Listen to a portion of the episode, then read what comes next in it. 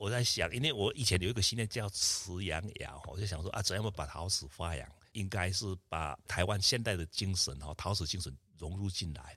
因为创作理念还有形式的美啊，这个是艺术家他们的专业啊，所以我在想，最直接的呢，就是跟艺术家合作。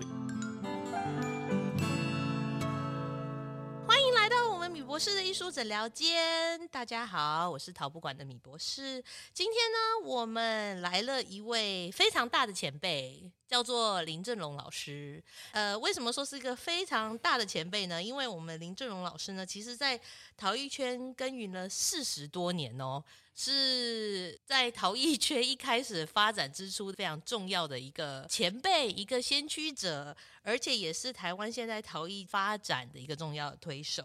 我们欢迎林正龙老师。哎，米博士好，各位听众大家好。我们林正龙老师呢，其实最早是在王修功老师的汉唐陶艺厂学习，然后后来成立了慈阳窑工作室。所以老师也是刚好从一个比较传统产业要转入陶艺创作的转捩点吧，就是说可能从最早那个时候是仿古陶瓷，仿古陶瓷还有贸易陶瓷、工艺的陶瓷为主，就是以产业为主，为主这样子。对对。那老师可不可以帮我们先讲一下王修功？就是你当初进到他的汉唐陶艺厂，然后王修功老师本身的风格这样。好的。诶，我也以前呢完全没有想到说我以后会做陶瓷，因为我出生在南投鹿谷的乡下，家里是以做农为主。那因为以前做农了，那个生活很困难。那我记得在求学的时候呢，有一点台风来啊，我家种了两亩的香蕉了啊，台风来了，它全部吹倒了。啊，推倒以后，香蕉是一年才一个采收，全部倒倒掉倒平了以后呢，家里整年都没有收入，所以那时候哈、哦，就是说在学校读书的时候又没有积蓄，所以就非常的辛苦。以前的社会是赚钱是不容易的，哦，哎啊，所以呢，就是在高中的时候呢，就是我我家最辛苦的时候了啊，所以我在想说，在毕业的时候了，我想说，如果是要读大学，那时候根本是缴不起学费，啊，所以我在想说啊，是不是可以到外面先赚点钱，以后再继续求学啊？啊，刚好呢，我的妹妹呢在汉唐陶艺厂彩绘啊，她说哥哥，你要不要来陶艺厂这边先打个工哈，以后再说。我说那也好啊。那时候我就是像一颗蒲公英的种子啊，风吹了它就飞飞，刚好是落在这个土地上，就是落在这个陶瓷的这个行业上。所以做陶瓷的行业啦，不是我规划的，意外的，意外的。然后因为到了陶瓷厂以后呢，王修光当时是我们的厂长啊，他就安排我去从铸模开始做。啊，那时候我们那个陶瓷厂里面啊，是做外销为主，因为王修光很讲究这个品质，啊，尤其是彩绘方面啊，他都请那个学有专精的彩绘师来画山水画、花鸟画，他有请一个任国强那个杭州艺专绘画的专家来设计。那王修公以前也有请以前文化大学的教授吴学让，还有习德进来画，所以王修公很注重品质。我呢很幸运的就在这个陶瓷厂里面啊学习。那王修光给我非常好的机会，他说：“那你年轻人来哈，他就给我什么都学。”所以，我刚开始学做模的时候了，我的师傅啦是小学毕业就在那个工厂里面学做模起来的，算是一个技术师了。啊，我就在他的旁边学。那时候我也没有做过陶瓷。那第一天去陶瓷厂的时候，我会看看到那个土坯，哎，怎么整个房子里面都是白色的花瓶啊、罐子啊，或者是有造型的麻啦、狮子这一些的东西，我就很好奇。那那第一天上班的时候，我看带我去的那个同事，他就帮忙要搬那个土坯啊，啊，结果他搬土坯的时候，他是一个板子里面上面有放很多花瓶，他一拉就端走了。我想说啊，我来帮忙一下，我一拉了，整个板子就倒掉了。结果那铁架子上面的坯一打下来了，整个破了很多，就破了一麻袋。所以上班的第一天，我第一个动作啦，就把窑厂里面的坯打了一布袋打掉了。啊，那个铸坯的师傅啊，眼睛大大瞪着我，真的傻眼，哎、是啊，傻眼，这么大打破，对呀、啊，哎呦，不认识的人怎么把这个坯打了这么多？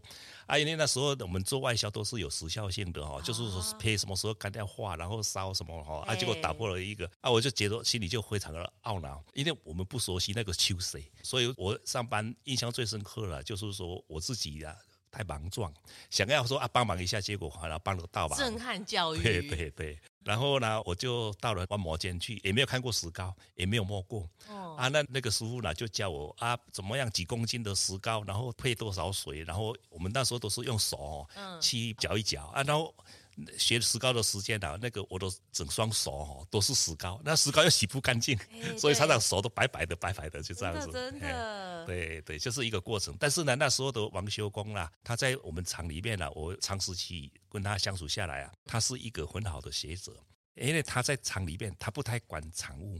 就是很自由的，您来上班有规定，你什么时候做什么你就做，就这样子。平常不会来巡视你做什么东西。哦、啊，他太像老板的老板是不是？不不是，哎、哦，然后他最主要是因为我们那个陶瓷厂最重要的就是说釉都是他调配的。啊，当时那个彩绘的陶瓷哈，上面要有一层透明釉之外了，我们窑厂里面呢有烧许多那个唐三彩的、哦、高温的，哦是，哎，然后还有一些。三彩的那个作品啊，那个釉调配的话就要有技术啊。王修公就是在方面的釉了配的非常好啊。那时候整个窑厂的命脉就是王修公，最主要是釉是他配的，窑是他烧的，他负责看那个窑，他控制了最后成果。哎，那他在整个英歌的陶瓷产业有点像是当时的第一把交椅吗？哎，因为台湾那时候刚开始兴起的时候呢，有很多做手工艺外销的，北投有一家中华陶瓷厂非常大，嗯啊。我们做类似花瓶这一类彩绘这一类的话，我们大概国内是第二大的。但是因为中华陶瓷厂它的厂很大，而且它是两班制的哈，有早晚班啊，所以说它的产量非常的大。对啊，它没有要休息啊，也没有休息，然后那个量也很多啊。我们的比较属于比较有精致一点的，诶，风格有一点点不同，哎。哎，是这样子啊，所以那时候我们就在王修公的旁边呐、啊，我跟他学到很多了。因为我们那时候是烧四厘米的瓦斯窑，有两个哦，啊，那个烧窑是很吃重的工作，我们就用了那个五十公斤的那个瓦斯哈，一次要八桶瓦斯来烧，八桶五十公斤就是四百公斤。那时候四十多年前没有那个加热器啊，所以瓦斯烧高温都是结冰。啊，结冰的时候，我就专门要用两个很大的那个大水壶淋那个瓦斯桶。就是你要去负责把瓦斯桶加热。加热，对对对对。啊，所以尤其是冬天的时候非常辛苦，因为冬天天气冷，结冰结得快，对，那一下子就没有效果了。所以一个晚上一直在烧开水啊。好累哦，好累啊！啊，后来以后就慢慢的有加热器，以后烧窑就比较轻松了。但是我就看到王修公烧窑的精神，他非常的仔细，因为我记得那个窑顶跟窑底的那个温差很大，嗯，窑前跟窑后的温差很大，所以呢，我们在装窑的时候呢，要必须要知道说，啊，这个三彩的东西，因为里边有一些铅釉哈，让它流动。啊，所以那个温度要稍微低一点，要放在某一个位置才会烧得好。所以你等于是说，你已经分析了这个窑里面哪些位置适合烧哪些温度，然后你要把那个胚体或那个釉要在适合那个温度放在那个位置。对对对，而且烧窑多少度的时候刚刚好。那那这是王修公自己的经验啦。对呀、啊，是啊。所以我记得每一次关窑的时候，王修公老师哈怕过火哈，用跑的。跑回去把瓦斯桶一孔一孔的关掉，就、哦、就是这样子。我在旁边看，所以他就是用生命在烧窑，对不对？因为就差那一点点，可能就有点像我们煎那个牛排，差一点点它就要焦了，它就不好吃了。对对，它就留下来。然后你不过的话，它颜颜色又不好看。所以那个掌握的那个温度就非常关键了。真的，它就是烧窑，跟我们在做作品的那个精神是一模一样，而且时间点非常非常的要精准。对，要很精准的。哎，是是是。OK，那王秀公老师自己也有做创作吗？那时候没有，但是他平常都很关心那个艺坛的活动，因为他的很多朋友哈都是艺术家啊，所以说那个彩绘方面哈，或者是画坛有什么活动哈，他都会。注意，到，哎，是是，他有艺术修养，尤其他跟徐德进画家啦，嗯，哎，武学良他们都很熟，理解。所以老师你在那边也有学习到彩绘吗？没有，但是看，因为我在当兵之前我就去学了两年，我这等于说能够把那个土坯从土的制模一直到注浆修坯彩绘什么那个过程都都都，了解了。然后因为我们要做那个外销内销的量比较大，需要有好的管理。嗯那那个老板就要要我回来管理整个厂的厂务啊，所以我当兵回来啊，就会来负责整个厂的厂务啊。因为王修工厂长他是只有专心他的坯釉，他不太太管的，他希望我来管理。啊、一方面装窑的时候，如果说临时有事情不能装窑，我就要去帮忙装窑。啊，后来王修工厂长了，他搬到外面去住了，所以一早要点火就是我来点，然后烧到最后结束的那个看火的那个很重要的阶段，他就要我烧。啊，结果我烧的时候，他觉得哎。啊，我能够把窑烧好。你你现在能驾驭他的窑吗？是啊，啊，他他就把整个烧窑的工作，后来就全部就就给我烧，他就是负责配釉，然后我负责整个厂务的管理跟装烧窑的工工作，哎，是这样。所以你的陶瓷最基础的训练，其实就是在王修功的窑厂里面，对对，对。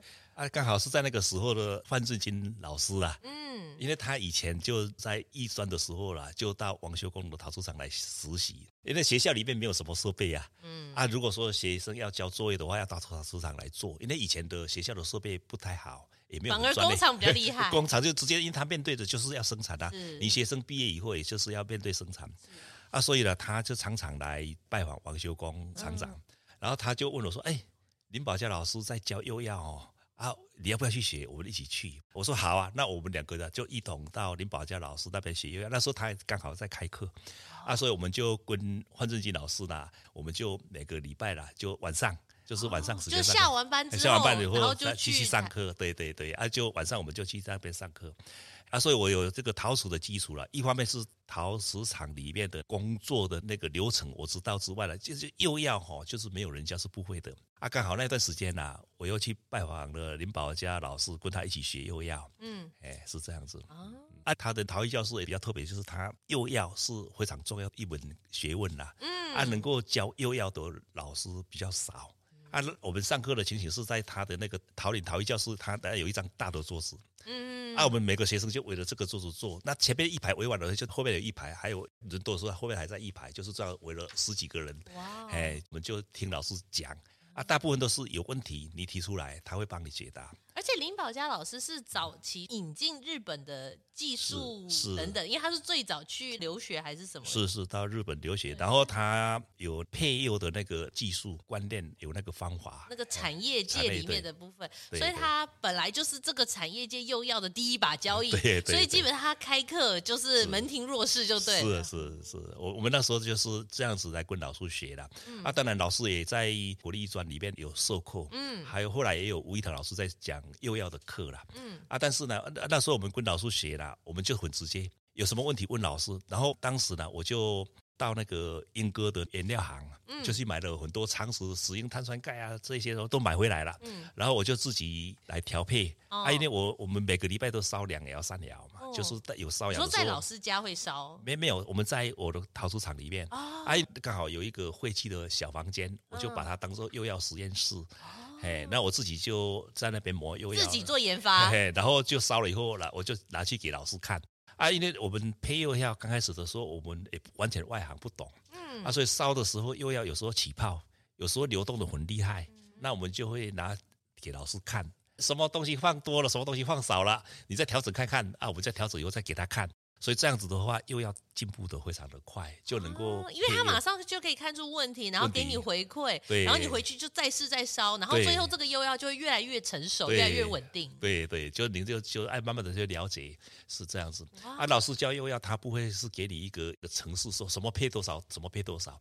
他是会跟你介绍说，譬如说长石是什么样的性质，在釉里面什么样的作用哦，这样子混了以后，你就自己会可以自己去调配。因为我之前在澳洲念书嘛，然后我们老师也是一个、欸、呃釉药大师，他上课他就是说，哦，我们只要上釉药，那你们每一个人呢，想要做什么质感？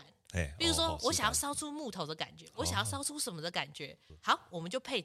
反正他有自信到说，你拿什么材质给我，我都可以用釉药仿出来。是，是，我觉得好厉害哦。对对，那就是等于对釉药的各种材料，它融会贯通了。哦，啊，需要什么性质，他就会。我觉得林宝嘉老师也是这样吧。是是，所以说他是一本字典呐。啊，真的真的，我找字典去上课。是啊是啊，就翻啦翻啦，就问他。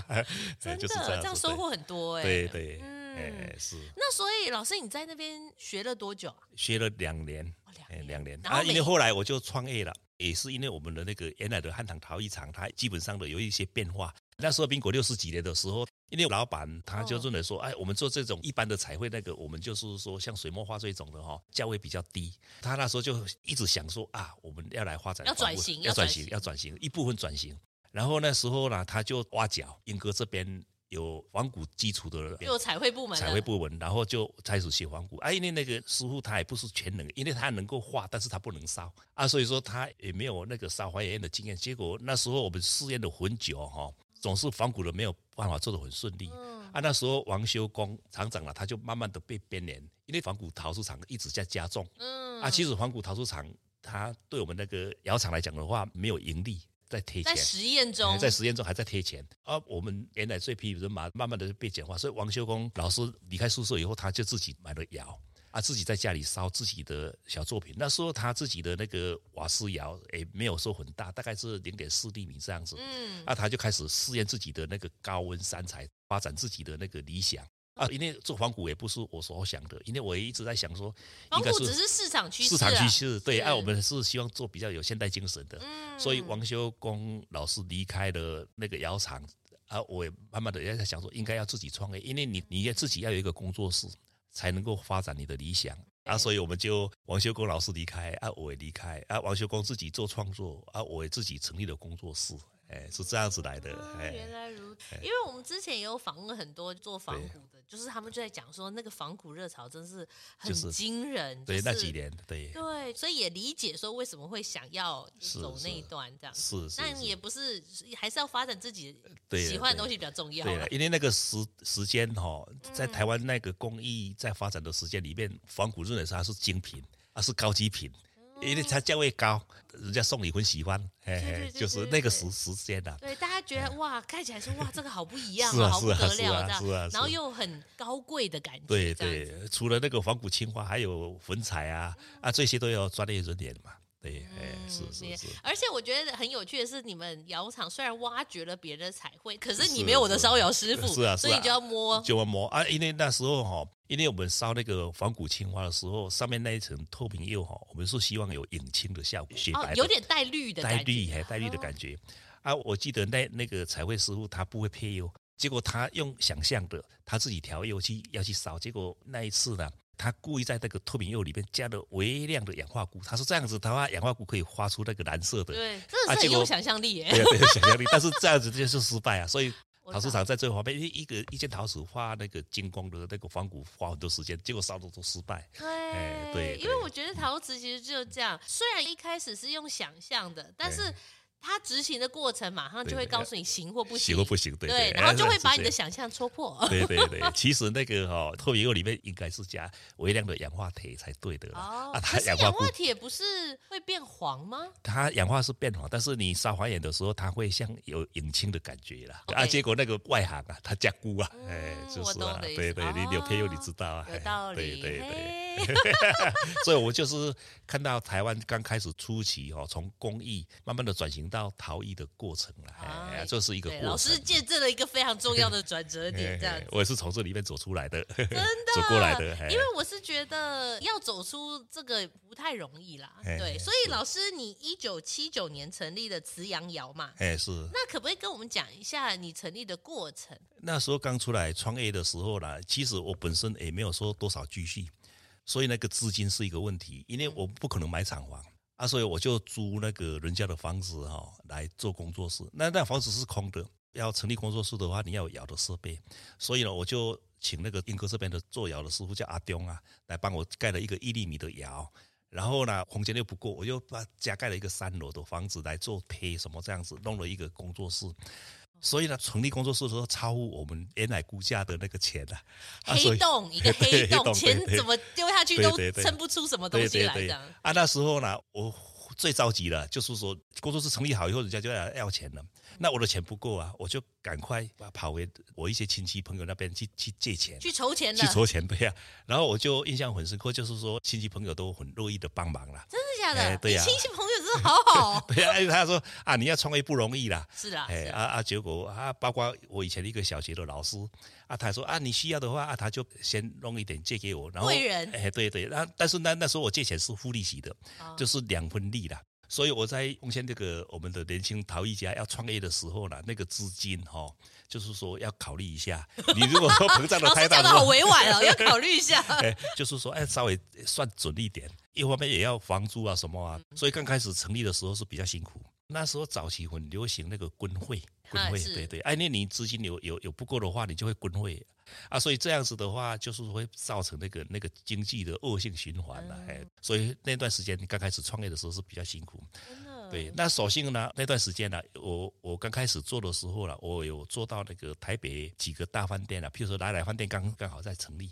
啊，所以说他们里面有需要一些小的花瓶啊，哎啊，他那个房间多，有时候就是八百个、九百个，就这样子 小花瓶啊啊，我就我就做给他们，所以能够把我的作品呢做到那个要求比较严格的五星级饭店啊，而且还可以做到那个量。啊，但是那个是小花瓶，那个没有多少钱，一个瓶子七八十块或者是五六十块，然后你也算一算也没有多少钱，也算是辛苦钱啊，但是就是能够度过那一段时间的过渡期。啊，这个对我来讲也是一个学习，譬如说来来饭店。以前是那个蔡家的，然后泰春兰呢，对于那个器物重视，他们有一个负责餐具的餐具组的那个主任呐，就有一天打电话给我说，哎，他们的老板有一个仿古的温菜盘，它是双层的，把鱼和肉放在上面的时候呢，它旁边有两个洞，灌了那个热水下去以后呢，冬天我们用着保温，对，啊，那个温菜盘我没有看过，但是他就说，哎，你能不能来仿这个做一下？啊，我叫我去看，我一看，哎，那个是古董。因为我们也没有看过这个东西，然后他就叫我拍照，我拍照以后呢，我我就按照这个型去设计模具，然后再去做出造型，然后再按照他喜欢的样式去烧给他看，可以的话我才做啊，这样子定做。啊，像这样子的量不多，但是在价位会比较高。啊，这个一方面也是提升我在陶瓷学习的基础上啊，也会进步，而且还有接案的经验，是啊是啊，就是就是这样子，就是再过来，这个案子不简单哦，是是啊，就就是就是曾经这样。子做过来的，哎、啊，对对对，所以也是接单，但是好家在是说，至少你接的档次是比较高的，这样，所以你的知名度也比较容易打出去。是是啊，所以说他们五星级餐厅中间会互相打听了，譬如说西劳顿饭店，他比较早来台湾开嘛，嗯、那他那个有一些公共空间里面需要挂盘，他也是找我做，哎，所以我早期。刚开始的时候呢，就是有做一些那个五星级餐厅，反正就是去台北的饭店都可以看得到老师的作品的。没有以前的，以前的，以前的啊。后来没有多久以后呢，我在想，因为我以以前有一个信念叫慈阳窑，我就想说啊，怎样把陶瓷发扬，就是这么简单的一个，哦，所以才叫慈阳，叫辞阳啊。所以我在想说，做这个只是为生呐，而是没有办法实行我的理想。那我在想说，应该是把台湾现代的精神哈，陶瓷精神融入进来。啊，所以我在想，最直接的呢，就是跟艺术家合作，因为我们做陶只是一个技术而已，但是那个创作理念还有形式的美啊，这个是艺术家他们的专业。所以当时呢，我在想说，我应该要跟艺术家合作。啊，那时候刚好是我的妹妹跟我太太他们在我的窑厂里面彩绘，所以说他们就去跟陈锦龙教授学素描，所以我就就叫我妹妹说，哎，你跟陈教授要要看哦，要不要来画陶瓷？哎，啊，他就跟陈老师讲。啊，陈老师呢就说好啊，陶瓷没有画过，哎，来试试看呐、啊，很有实验精神，实验精神。啊，陈教授对于陶瓷哈不外行，讲说不外行的，也就是因为他需要画静物。啊，他在各地旅行的时候，他常从国外买了很多的花瓶。啊，所以呢，第一次来我工作室的时候呢，他是搭公车，然后 他那个花瓶又怕打破，又没有包装，所以说他用了两个落寿桶。啊，就一个是落寿桶里面放了一个花瓶啊，就背来工作室啊。他说我这个花瓶哦奇怪，都会顺水了哈。啊，你有没有办法帮我改善一下啊？所以他来画的时候，他就顺便带两个花瓶要我帮他烧。结果烧了以后，他就烧解就不会漏水了。啊！他就很高兴，他又说：“啊，我现在有一个陶瓮哈，你是来帮他解决他陶瓷的问题，对不对？对对，有一个陶瓮也是会顺水，那个是从澎湖那边。他去写生的时候买的一个陶瓮，结果我那个陶瓮一烧了，那个瓮啊变成一叠柜，整个都塌扁下去了，瘫了，烧瘫了，因为它那个土的耐火度不一样，不高。”哎，就是我们跟他刚开始往来的一些一些气氛，好好笑哦。想说，哎，他帮我解决了，然后我 第二次扛了另一个瓮来，哎，怎么怎么烧成变一滩水了？这样子就什么都没了。这样。对，但是有这个经验以后，后来有一些朋友他说啊，有什么陶瓷需要我再帮他烧？我说你最好有其他的，当然我来试一下不同的土温度，要不然没有经验就是不然就是赌啦，真的是赌，对，就会犯错啊。哎，啊，陈老师他来画陶瓷的时候，他就觉得说，哎。他看了很多陶瓷，尤其故宫的陶瓷啦，都是大陆景德镇的官僚。啊，没有像他现在的那个油画，比较西方一点，比较西方一点的，或者是强调阴影感觉的，或者是写实、立体感的写实的。他说：“哎，故宫没有这个东西呀，啊，我们来发展这个东西，应该是有意义的。”啊，结果他就开始邀请着师大的那个教授来这边画，所以师大教授有国画类的啦。油画的啦，同事啊，他就把他同事 邀来，说：“哎，我们一起来画画吧。”对对，所以当时呢，就是包括很有名的黄金碧啦、林立山啦，他们都有画啊。所以我们在很早，民国七十一年的时候了，我们就在春之一郎，我们就在那边办了一次的彩石展了啊，也非常的风风，哎，就这样子。哇，好强哦！是是。呃，所以老师，你那个时候对于彩绘的向往，是不是受王修功老师的影响？有影响，因为我在那个陶瓷厂看到的，他那个彩绘哈，一个很普通的一个瓶子。但是它经过彩绘以后，就有了另外一个生命。它因为通过彩绘啦，让它那个那个有另外一种。艺术语言，所以你在王修公的窑厂里面看到这件事情的时候，你蛮明白所谓的绘画的能量，它可以改变很多东西。是是。所以在陶瓷的这一块，就来结合绘画。对。所以刚好也因缘机会遇到了这一批师大的教授，然后他们就来就开始实验，开始挑战。对对对，因为我那边刚开始有师大的教授来之外，国立艺术学院的教授李奇茂他们都来，苏风兰啊，他们都来画啊，然后包括。那个，他们是纠团是不是？是啊，是啊，大家都会来。我跟你说，那个那个瓷阳窑很厉害哦，要不要一起来 啊？啊，就是因为比较新鲜呐，然后大家都会来彩绘。那这个之外呢，我最那边也有陶艺家，譬如说那个马浩，你们年轻人不知道，因为他的先生是庄哲，那庄哲的爸爸是故宫博物院的副院长庄严。他那时候呢，住在台中的时候，民国五十几年的时候呢，那台湾有一个美国的。陶艺家，他们称为惠太太啊。马浩那时候就跟他学做陶，后来他移居到美国以后，在美国有成立陶瓷的工作室啊。回来台湾，他要在台北的一个龙门艺廊办他的陶的个展，那他量不够，他希望说回来到台湾来做，他找个地方找个地方做啊。所以呢，他回来的时候就在我的工作室做。那我看他的做陶了，就是有非常多值得学习的。譬如说，他手拉坯的时候，他要用 两台露露。他平常用两台露露，他不管有典藏他一件作品，那个是用手拉坯完成的轮辘造型。哎，他怎么做呢？他这台拉了下半截，啊，另外一台就拉了上半截，啊，然后他就把它接了一起，以后再去把它变形。啊，如果是要再接第三节的时候，他马上再可以再拉再接。然后我看他有很多的那个组合哈，譬如说他要有拿一个大的那个锅啊，然后他铺了布以后，他在上面做造型，那个不同的陶板堆叠在一起，然后做出那个盘子什么那个造型。哎，那时候我们在做造型的时候比较保守，都是请师傅来手拉坯啦。台湾那个时候对于陶瓷的造型的观念跟认知比较保守，保守还是公益性？对对对。啊，所以呢，那个那个马浩来的时候啦，对我来讲呢，也是一个学习的一个方向。啊，之外呢，也，李茂忠，他是在在台湾以后，他到美国去做陶，然后那时候环亚百货里面有一个李希奇主持的一个画廊，环亚艺廊，啊，邀请李茂忠回来办陶艺展。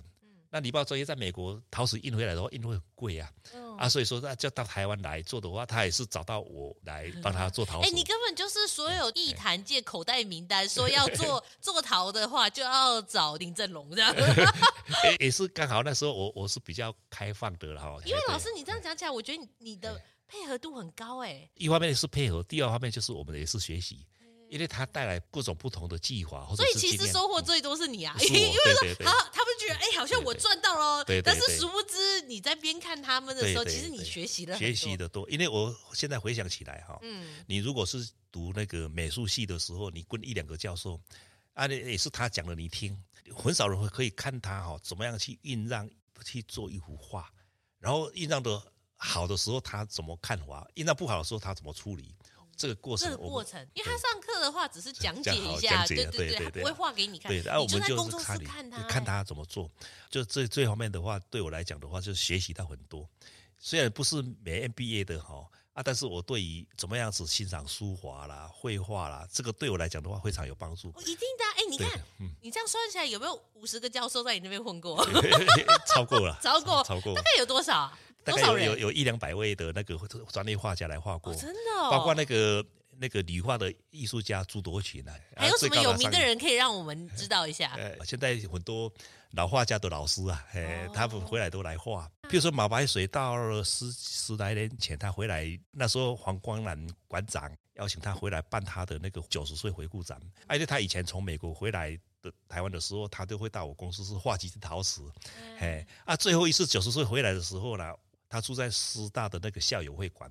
那我就把那个图片送到他的那个会馆里面，把颜料带去给他画。他画了五六个，他就讲说：“我要带一个就好，其他都都给你保留。我带一个最小的，因为他年纪大了，拖不动。”然后我我说：“老师，那没关系，我就先帮你放着，以后有适当的展览，我就帮你拿出来活动。”哈，啊之外的话，我拍了很多他在画的照片，我就送了一本相相册相册相册。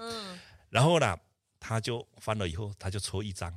说我年纪这么大了哈啊，这个对他旅行来讲的话太重，他只带一张，其他的哈他有签名，然后就就说啊，这个你就留着啊，我就从他身上学到说哈，我们到了一个某一个年纪以后，就要看得开啊，放得下啊，不要贪。老先生真的做到这一点，他说我提也提不到啊，我明年会不会能够有有没有那个身体会回来也不知道，他就完全看开了啊，所以从他身上我们就说，哎，老先生的身上，哎，我们得看到这一点。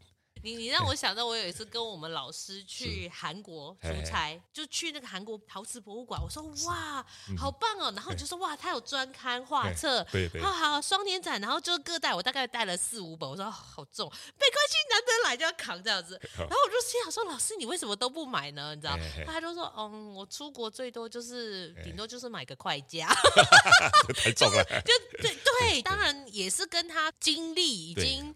多到说哦、呃，这也不是那么重要啦。然后重点是我们活在线下，还有很多务实考量等等，也不需要那么执着。我就想，哦，这果然是年纪的差别，是年纪的 差别。扛了好几本书，也是修养，哎，也是那个到那个时候，因为我们年轻，我们需要资料，所以我们资料可以多。但是我是讲说，到了年纪大以后。就是看开，另一个阶段、啊，另一个阶段，嘿，那年轻的时候你租掉越多越好啊，嘿，巴不得再多装几箱回来，用运的，用寄的，是啊，那个过程是不一样的，是不一样的，对。但是我的意思说，老师，你看到了人生有不同的阶段，不同阶段，因为我那时候接触的话，各种阶层都都都有。哎、欸，老师，那比如说他们去你那边创作的话，你们是用交换的方式吗？还是说就是付费，然后他就在那边创作？我我没有收过画家的那付费的材料钱，我们都是用合作的，那个合作的办法也是陈景荣教授他第一个来画嘛。哦，是啊，他讲说我们合作的时候，我们也是希望留下他的作品、嗯、啊，所以说他讲说我来你这边画三件，然后我拿两件，那一件就给你当做材料费。那如果说这一件呢、啊、有卖的话，就属于你的。但是我们常常合作是这样子，我们合作以后就是一起拥有。然后我们以前会到画廊办展览，嗯，那办展览的时候，譬如说你这个是，譬如说卖掉一万块钱。那画廊抽掉四四千块钱，剩下六千。那六千我分三分之一的话，就我就分两千，画家分四千。这样子的话，就是他拿到他要得的啊，我分给我一点材料钱，我就是作坯是工资啦、烧窑费啦，就从这里面对对，从这里这边来。但是早期的时候，艺术市场也不是那么好，到一直到现在，因为艺术市场你也很了解，它是经济好的时候，它是比别的经济慢起飞；经济快不好的时候，它比别的经济先涨。第一个就跌，你看 疫情是啊，那个艺文产业摔得多严重。对呀，对呀，对呀，啊，就是这种产业呀，很惨的产业呀，哎啊，所以呢，就是说艺术家的那个收入啊，不是很稳定。那就这样子，对对对。所以老师，你也是挺了解，比如说艺术家的这种状态，所以你其实用的是一种比较佛心的分层方式吧？应该这样子，就是抽成方式。对，合合作的方式，大家都愉快啦。但是这里面的话呢，就是说对画家心里有一些人会产生有一点不平衡。为什么？为什么？因为譬如说我一样拿这个土坯来。啊，现在是有名的教授来画，因为他的画价本来就很高，他一样画这个图片，但是他分三分之二，我分三分之一。但是有一个学生来，我也是一样三分之二、三分之一的话，那那个学生十件作品里没有老师一件作品的那个价值。那时候后来陈景荣教授就想说，哎，以后你这边有年轻人要来的时候，要给他认定说这个画好不好，然后值不值得合作，他有他他们几个画家。好像私底下来决定这样这样子，那我是觉得说这样子的话也有点不好意思，因为人家想要来画哈，我们要拒绝，我是第一先要拒绝的话也不好意思。啊，后来我就采取一个比较中性的做法，我说你画家来画都可以，但是你来画第一次，你画几件我就送给你，我我不拿，就是给你保留啊。但是后面要来画，就是婉拒说，那那那英哥这边有人在做哦，你就到这边来对对做。老师，我觉得这个也太佛心了吧？没有啊，这个也是很难的地方，因为它有一点矛盾。对啊，因为我的意思说，所以会产生嗯。或许年轻的人就是直接跟他收材料费什么的，哦，也也也不方便，也不方便，也不方便，对，因为有时候年轻人的话，经济有一点那个啊，所以如果说我要变成拿钱的话，就这整个的方式都不一样了，所以我没有跟画家说过一毛钱。可是老师，我想问一下，你这个活做的这个概念背后的核心价值是什么？嗯，最主要是我是希望把好的陶瓷画家能够尽量做啊，画了以后我要分作品。啊，所以我尽量把作品做好，然后我也是因为我要保留作品，我希望我把你的作品尽量都做到最好。啊，所以就核心就是说，怎样一起合作把作品做到最好，不是你付付付钱给我，你随便画一画就好了，也不是这样子。哦、所以我们是以以创作来那个以创作，哎，对对，这主要是核心价值，不是赚钱。对，因为我我只是不懂，就是说 老师你的人情压力怎么这么复杂？就是 就变成说你可能觉得说你有潜能，是不是？然后你来画，然后我们看能不能把你的作品发展到一个极致，那这样子你收藏也有意义。对对，是像。我合作的很年轻的也有啊，像那个台艺大的那个林伟民老师，他是来我这边画最年轻的，哎、嗯、啊啊，他是留画回来的哦，他观念比较新，啊，他的作品呢也有很现代性，风格就不一样，风格不一样。那我就一直跟他合作了蛮多，也办过一些展览了。那就是因为要维持你一个窑厂的声誉，就是说，哎，你这边做的是比较艺术。还、啊、有很多画家来画的结果了，就是说他他说在到你的窑厂烧出来的感觉啦，比较艺术性。啊，有的就好像是降气一点，哎，啊，他们就会有这种感觉了，啊，就是本身你在处理这个窑厂有没有用心？要要用心，又要烧窑，这个就是我们的一个口碑，不是说你赚多少钱。那像那个草屯手工艺研究所办了一个台湾工艺一百年，嗯，啊，台湾最重要的一个工艺之父就是严水龙先生，哦，是那时候三十几年前，严水龙先生到我工作室做，做了以后。我就有保留他一些作品，所以说手工所要办展览的时候，哎，向我借展，啊，我就借给他们，啊，哎，参加他们的开幕。那我想说，以前我有这样子的活动，留下了这些作品了，他人不在了，但是我后面还能够延续来来来做。那像那个台北市美术馆有办了一个他们的收藏展，有一件呢、啊、是黄才朗当馆长的时候，一九九九年台湾那个九二一大地震，哦，那我的仓库呢？我放在那个南投鹿谷的乡下，台中有吓死啊！是啊，啊，就是那个仓库哈，它那个倒掉了以后，它里面的东西倒得乱七八糟。哦。结果有一件盐水龙最大件的一个陶瓮的，就是大概有有八九十公分那么大的一个陶陶罐哦，它才会那个蓝铝的陶罐打破了。哦。啊，同时我也打破了很多。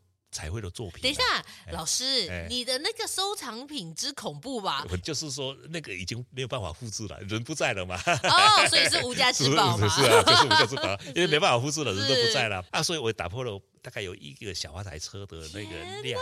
对对，心好痛哦。那我就把它带到台北来，那我就打电话给那个台北市美术馆的黄才朗馆长，我说我有。严教授的那个作品九二一打破了哈啊，这个东西哈，你来看一看是不是个你可以修补？可以修补的话，就给台北市美术馆来修补。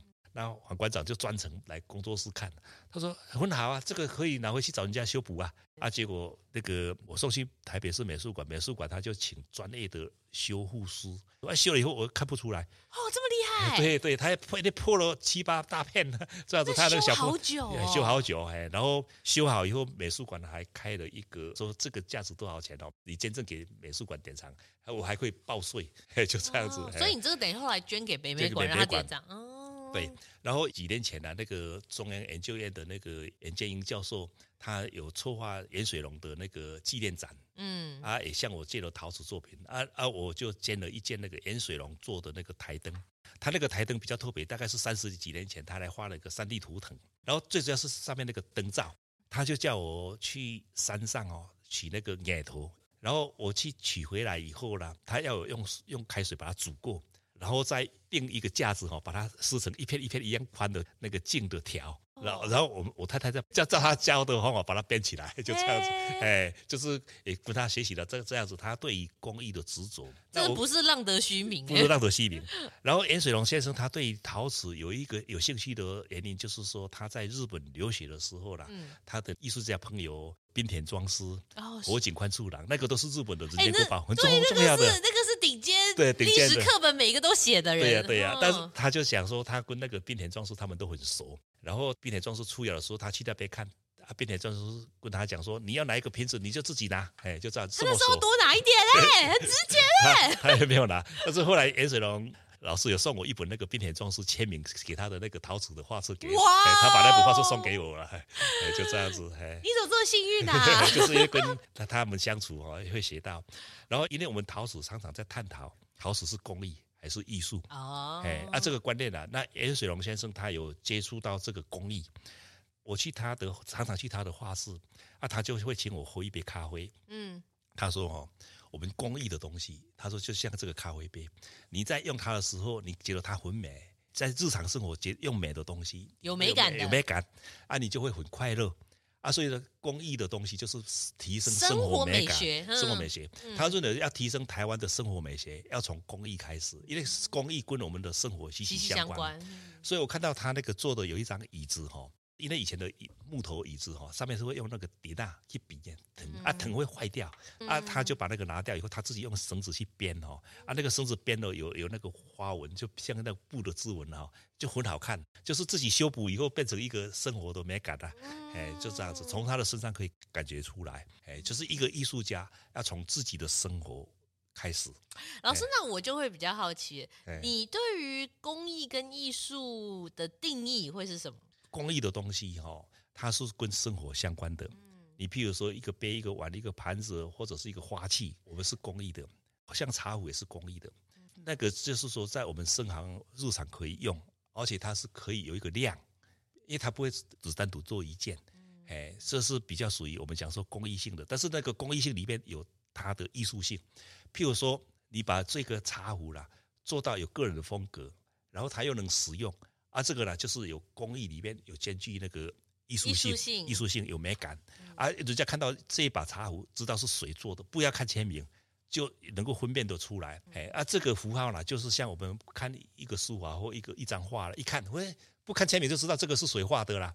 啊，所以你的工艺啦，你要做到把自己的符号做到里面，让人家能够辨识出来。所以很多的。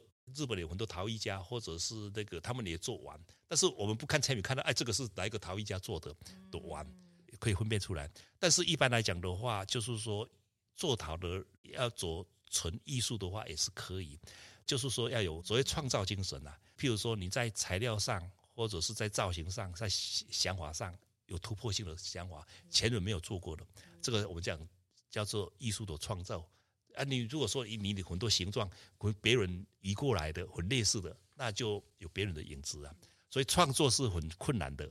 对，因为我觉得老师刚刚讲到盐水龙，还有后来你刚刚讲的这件事情，是又启发了我一些。因为工艺艺术在陶瓷这个领域很常被讨论，讨论到快烂掉。是，所以有时候我就是在思考，我跟学生怎么去区分工艺设计，然后艺术。嗯、所以通常我之前都会很常引用一个芬兰教授他讲的一个理论，就是说它是一个轴线的，是是，就是说它有偏很设计的。然后中间是比较偏工艺的，所以越偏设计，它就是越 for 更多人的，是。然后越艺术是越少人。可是我觉得老师你刚刚讲的对我的启发，又让我思索了这个东西，又从另一个角度思考。比如说，它离生活越近，越贴近，你越对它无感的，嗯，它越可能就是设计。然后，当你开始对他比较有感，比如说，你可以感受到他的这个工艺精神，哈，是，他可能就比较偏向工艺一点的，或者说他是一个品牌。还有，比如说工艺家，我一个一个做。但我有个风格，嗯、对。那再来，比如说我们讲到艺术性好，那它就是所谓的越抽离生活的，对。没有机能性是其中一个，可是我觉得当它抽离生活的话，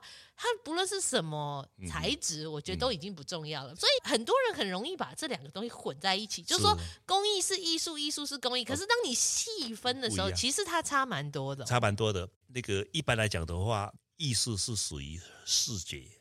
嗯，但是陶瓷它有有可以触摸啦，就是可以碰到哈。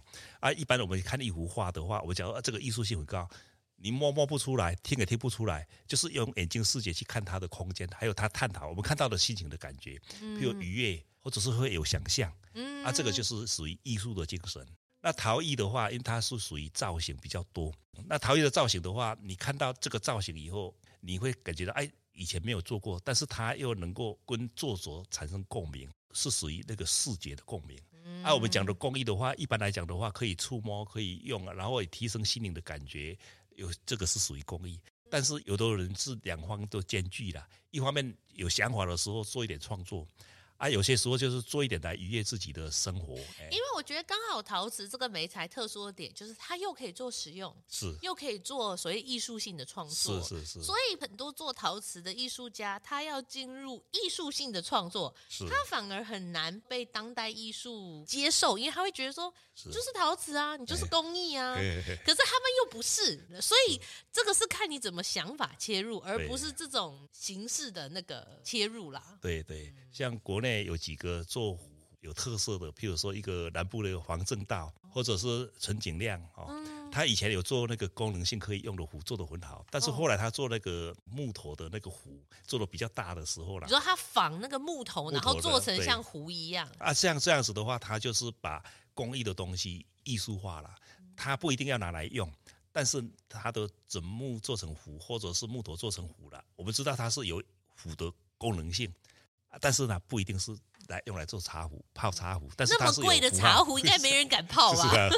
哎呀，不过就是说，艺术跟工艺的那个那那个类别的话，也许他是从那个工艺进入到艺术性，因为他早期做在春之艺廊办展览的时候，他拉了很多那个壶，他的比较传统一点的，但是他就是他的壶的那个风格，嗯、而且他的那个进出水都非常的好，哎、哦，就是把那个技能做到最好。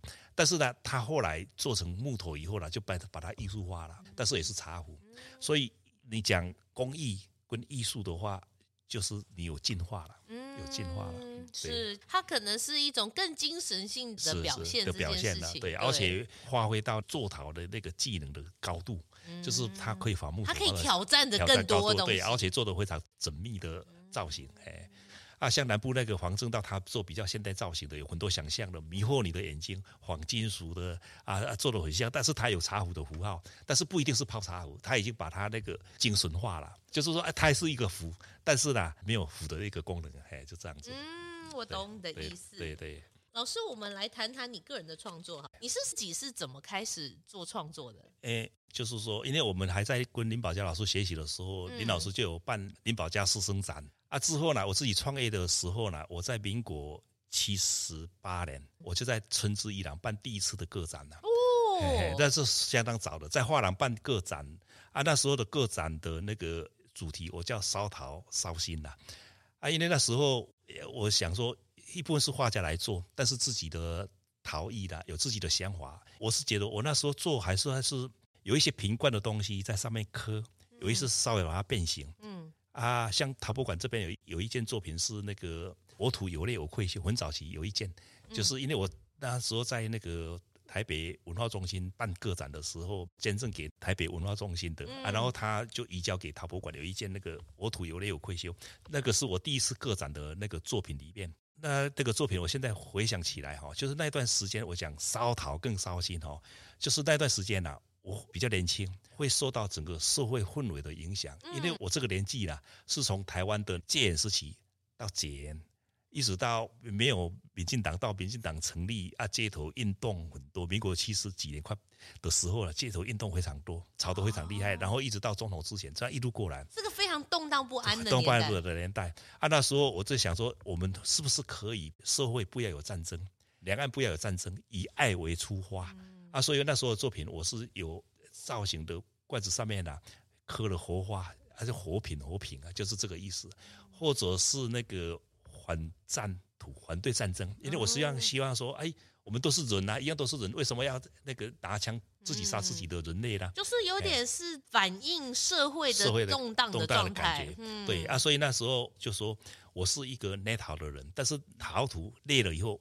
我有一种无奈的感觉，就是我们看到这个社会有这种分割分裂，有一种无奈的感觉。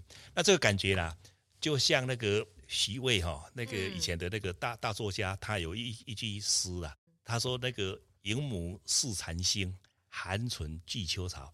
他那个还在那个秋天的草快要凋凋谢的草里面，就是有腥味了。为什么？因为那个土地经过战争流了血，草已经快要掉下去了，还有腥味啊。就是说我我那个年代里面，从那个戒严到解严到社会运动啊，我看到这个有有流血流汗或者是打仗这种东西。啊，这种感触，年轻人为什么讲烈士都是年轻人，打仗都是年轻人，牺牲的感冲。那时候的想法就是啊，我希望社会和平啊，这种意愿。我说我就把这种想法了表现在第一次的个展上面，对里面，哎，就这样子。所以老师，你的作品会有很多裂纹，也是这个原因吗？裂纹那个是我后来哈，我们有参加那个二号公益的团体，有都是比较表现个人的或现代的东西。我在两千年之后呢，我才开始表现那个泥土的美。我要讲尊善美。啊，这个美的东西有一些东西呢，是泥土的材质本身就是有它的那个材质的美，所以泥土的裂纹，就像我们在乡下哦那个稻田里面会看到，哎，暖坡啦，搭起料简直那个很很漂亮的裂纹啊。啊，我是到那个石门水库哈，看到那个枯水期的时候哈，那个山壁里啊哦，裂纹好漂亮，哎，啊，就从枯水，但是我们用另外美学去欣赏它的时候，那个裂纹哦，它那个线条跟那个块面组合非常漂亮。那老师，另一个问题，怎么从这种瓶子的造型转换成更具造型表现的形式？那这个是演进出来的。因为我早期拥抱我土的时候，我是在一个瓶子上面呢，塑很多的那个树木、树干、树根哈，啊，是一个线条。嗯。啊，后来我想说啊，这样子的话看起来也是平平的，也只是平面把它浮起来而已。我后来我就用雕塑的哈，塑那个石头块状，然后那个树根哈，就是长在石头上面都要立起来，但是。在做的时候呢，细细的它就软掉，就做不起来啊！一定要平躺，到了一点硬度以后再把它立起来，再再去把它削小一点。哦、但是有一天中午，我正在吃午饭的时候，突然想到说：“哎，泥土跟水泥一样，都是那个泥呀、啊。嗯，而、啊、且水泥的时候会在我们在盖房子的时候，嗯，骨架好了以后，我们再把它铺上去啊，墙面啊、柱子啊，把它铺上去。陶土是不是有可能跟水泥一样，把它铺上去以后，啊，再把里面的结构烧掉，变成一个？”土坯的造型，嗯，哎，我在想，哎，这个想法应该可以试试看的，啊，我就 赶快玩了一番，哎，我住在山区，我山上有很多那个竹子啊，我就去找那个竹芽哈，哎，啊，我就赶快哈，还湿湿的，我就用绳子把它绑绑成一个金字塔形的结构，然后我在想说，因为水泥是干掉以后它就硬了，但是我们那个陶土湿软湿上涂上去以后，它会缩缩就会裂，啊，所以呢，我就就想说啊，我应该在那个土里面调很多的那个。虾波粉啊，或者是莫奈石，还有那个南京石，也是说说比较少的，我就自己调，哎，涂上去，哎，行，做得出来，我就开始放大我的那个做法，我就开始砍比较长的柱子，但是我的窑只能烧一百公分啊，啊，所以我就觉得，哎，这个造型哦，我我现在的那个窑是不够大，但是我可以做很大，而且有了这种浮凸法以后呢。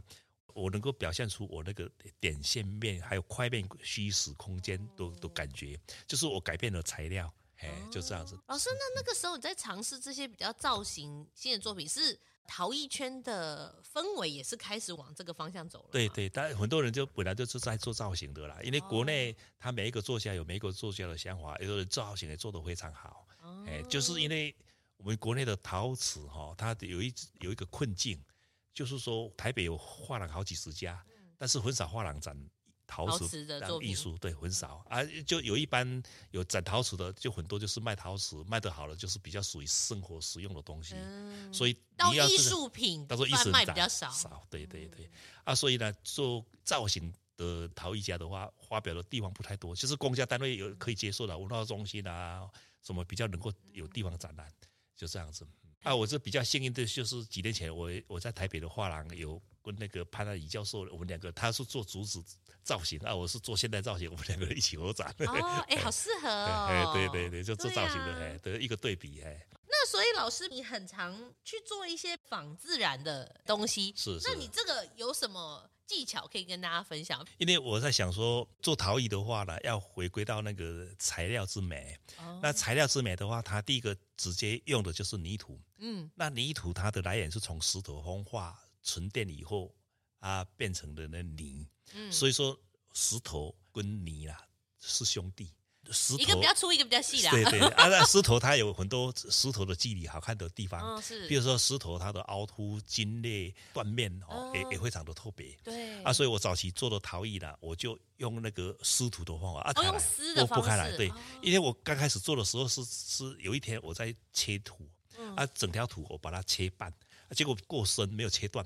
啊，我就把它拉了，那以后我就看到，哎，它里面自然的那个拉开来的，也挺自然的，也挺自然的，我就觉得哎非常漂亮。啊，我就开始从这个撕土，然后再剥图啊，然后产生那个肌理质肌理质感。但这个肌理质感的话，要做很大也很困难，所以有一些对啊，因为你只能 剥多少这样子，对对对，还是有限的。但是我还是尽量能够做到，把它做到最大。啊，之后呢，我就想说，哎，啊，既然是用泥土去仿石头。那为什么不直接把石头拿进来，加到你的造型里面去烧？所以我就到西边里面去捡一些小石头哈，就放在作品上面一烧了，有的很黑，有的流动了啊，都不是你想要的那个形，哎，就是说它变掉了。所以你不是混到土里面，你是放在上面，放在上面烧，然后我用又把它连起来，控制不了，控制不了。啊，所以我在想，哎，这控制不了，但是我就觉得，哎，这个石头的变化也蛮有趣的。嗯，那我就开始试验从小石头烧到大石头。啊，我后来发现，哎，石头的耐火度不高。哦，慢慢的就把石头越烧越大。你说会拿越大块的石头进来烧？对，后来我就两个人抬，我跟我太太抬那个大石头进去烧。真的假？两个人抬一块石头进窑里面烧？对啊，实心的。你太太好伟大哦。那老师，像你自己的创作来讲，因为你最早是以没有到很多彩绘，但是可能釉药啊的研发比较擅长。那后来到陶瓷造型，你觉得这两者的关系是你会比较偏重哪一种？就是这么说了哈，因为那个造型哈，它是一种我们视觉来讲的话，区别个人的风格最直接的，很直接。就是哎，你这个我一看到什么就是什么，就是什么了。对对，啊，造型呢，就像我们人的骨架。那彩绘呢，就是我们的外表。我们穿衣服呢，颜色可以改变，装饰装饰。哎，啊，所以呢，我是觉得这两个呢。本质不一样，一个是讲造型，一个是讲彩绘。啊，彩绘是用那个，譬如说我比较喜欢青花，它花色很强嘛，所以说它从很浅到很深都可以。啊，所以我比较偏偏向青花。那青花的话呢，我又比较喜欢它那个流动性的感觉，所以我常常在做青花的时候，我用泼墨的感觉概念，概念用很多水把它。处理上去以后，它流动，就反而像水彩的感觉，水彩的感觉，它流动，有浓有淡，然后我再加了线条，啊，线条的话就变成它的在画里面它的一种另外一种精神，就是点线面的一种概念在里面。嗯，啊，这种呢，它也是表现一个我们视觉的空间，它是属于平面的空间。啊，但是呢，如果说我们把它跟我们的造型一起配合的时候啦，它的那个感觉会更好。是是是，啊啊，造型有有造型的特色，因为造型你有造型的时候，颜色不一定太复杂，太复杂它又干扰造型，所以这两个要适当的搭配，要区分，要区分，要适当的搭配。因为我记得之前有韩国教授，他就是一个好像双年展银奖吧，是，然后他就是用土，然后粘很多东西。他说：“可是你知道吗？我是我是教幼要学的。”好啊！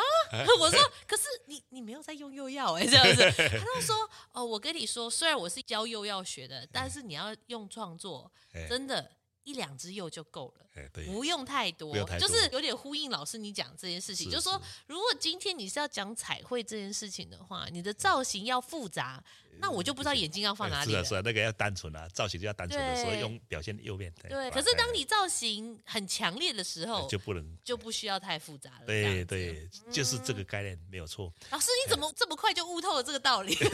没有悟透啦，就是说我们我们自己也会有这种感觉啦，哎。老师，你要有很有那个艺术的那个 sense，你才有办法。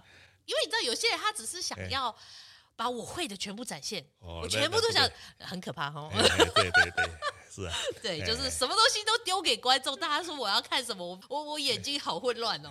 有一些东西不是越多越好，反而是越少越好，看起来越单纯啊，越纯粹啊。所以为什么很多做陶人他就是只有表现一个陶土的质感而已？就是把材料表现出来而已，哎，它也有它的美了，啊，但是因为每一个人的那个那个美感的那个不一样，有的人需要有一点点颜色，所以你会看到那个米罗他的画里面呢，他有一些幅画，他就很简单的一块红红的几条线条，啊，就很当代的画，嗯，因为以米罗的作品来说，它其实就是色块还有线条，线条对对。啊，但但是它几个色块里面，它就会讲话了，而且它会有一些重点，就是你会马上哎，好像很有趣，或者有趣，对，就会感觉出来。啊。所以有的画不一定画得很多很像，它只是一个色彩在那边，让就让你有有感动了。真的好，老师，那问你最后一个问题好了。你在这个产业也待了就是四十几年嘛？那你从传统，然后见证了到陶艺圈的这种转变，然后到你个人创作这件事情，你怎么去看待产业跟艺术创作这种关系？我的感觉哈，就是很简单啦，就是你的心态。譬如说，你的心态啦，是要做给市场喜欢的，就往那个方向去做的时候，那你就是产业。那你如果说把你的自己的特色做出来，那市场会看到你的特色以后，哦，喜欢你，那你就是做你自己啊。所以你你就是尽量的把你的那个特色发扬光大，发扬光大啊，把你自己诚实的做出来，跟市场有区隔啊。那如果说大家都一直做产业的时候，市场会趋近，就是大家看哎这个天幕馆很漂亮，大家往这个天幕馆这个走就很趋近，就很接近。但是呢，你如果说我做我自己的特色，啊你喜欢的你就过来。来欣赏，来来靠近，那就是你做你自己啊。这个呢，就是说你做艺术家必备的，就是说你把自己做的最好，要做大了，做好，做好，然后让有共鸣的人来认同你，然后画廊经纪人会看上你，啊，帮你推上来啊，就是做你自己。所以这个就是你的心态跟想法跟做法的问题了。还有你自己把自己定位在哪里？定位在哪里？对呀，哎，你你不要去追市场，你就是把自己做出来，让。人家产生共鸣来认同你，这就是艺术往艺术往艺术的方面走。那如果你想要以赚钱为主，的话，那你就要去理解市场要什么，然后这个策略是什么？是是是，哎，对对，甚至有一些那个展览比赛的时候，以前那个画展呐，呃，因为我一相处的画家很多，哎是，然后他们那时候在有全省美展的时候，那有一些年轻人的画家希望能够夺奖啊，能够成名啊，啊，有的要连续夺三三届的话，就永久免审查。啊，他们就是有一个诀窍，你要比赛的时候要把作品画的大一点，让人家一显显眼的。因为你在一个一个醒目一点，醒目一点，因为你在太看你小小一张，怎么看你看都看不到。对，太小张我看不到。然后色彩鲜艳一点，要 要夺人眼球这样子。对对对对，啊，就会有一种取向啊啊，所以呢，就是说那个做你自己最重要了。嗯，对对对，理解。对对。好。那我们今天非常谢谢我们林政龙老师的分享，呃，他告诉了我们早期莺歌产业的发展，他个人的经历，然后他转型向创作路程，也多明白了老师个人的创作技法啦。还有，我觉得老师最重要一点是说，你当初成立了慈阳窑，跟上百位画家合作这件事情，也缔造了某种神话吧？我想，因为真的这。